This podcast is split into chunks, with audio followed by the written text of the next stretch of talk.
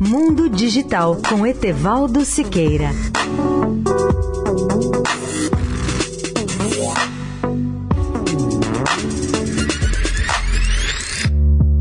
Olá, ouvintes da Eldorado. A tecnologia de armazenamento do blockchain é considerada a mais segura entre todas as soluções para armazenamento de documentos, textos de leis, livros ou moedas virtuais. Mesmo assim, os especialistas em segurança norte-americanos não aceitam a decisão de alguns setores de usar urnas eleitorais com tecnologia blockchain já nas próximas eleições parlamentares dos Estados Unidos. E o mais curioso é que nenhum país até agora tenha tomado uma decisão desse tipo. A questão do voto high-tech mal começa a ser discutida na Virgínia Ocidental e seus críticos alertam que é demasiado perigoso conduzir as eleições via internet. O novo plano da Virgínia Ocidental de usar urnas blockchain não elimina esses riscos. Neste trimestre, o estado da Virgínia Ocidental será o primeiro nos Estados Unidos a permitir que alguns eleitores apresentem suas cédulas eleitorais gerais federais mediante o uso de aplicativo de smartphone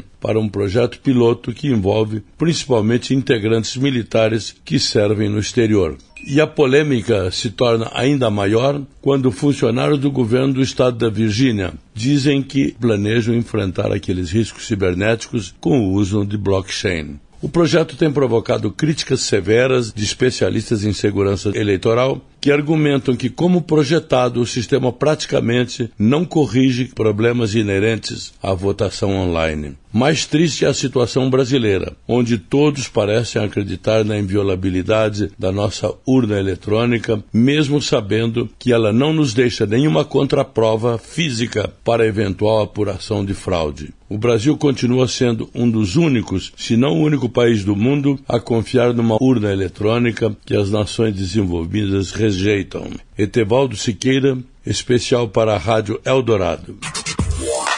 Mundo Digital com Etevaldo Siqueira.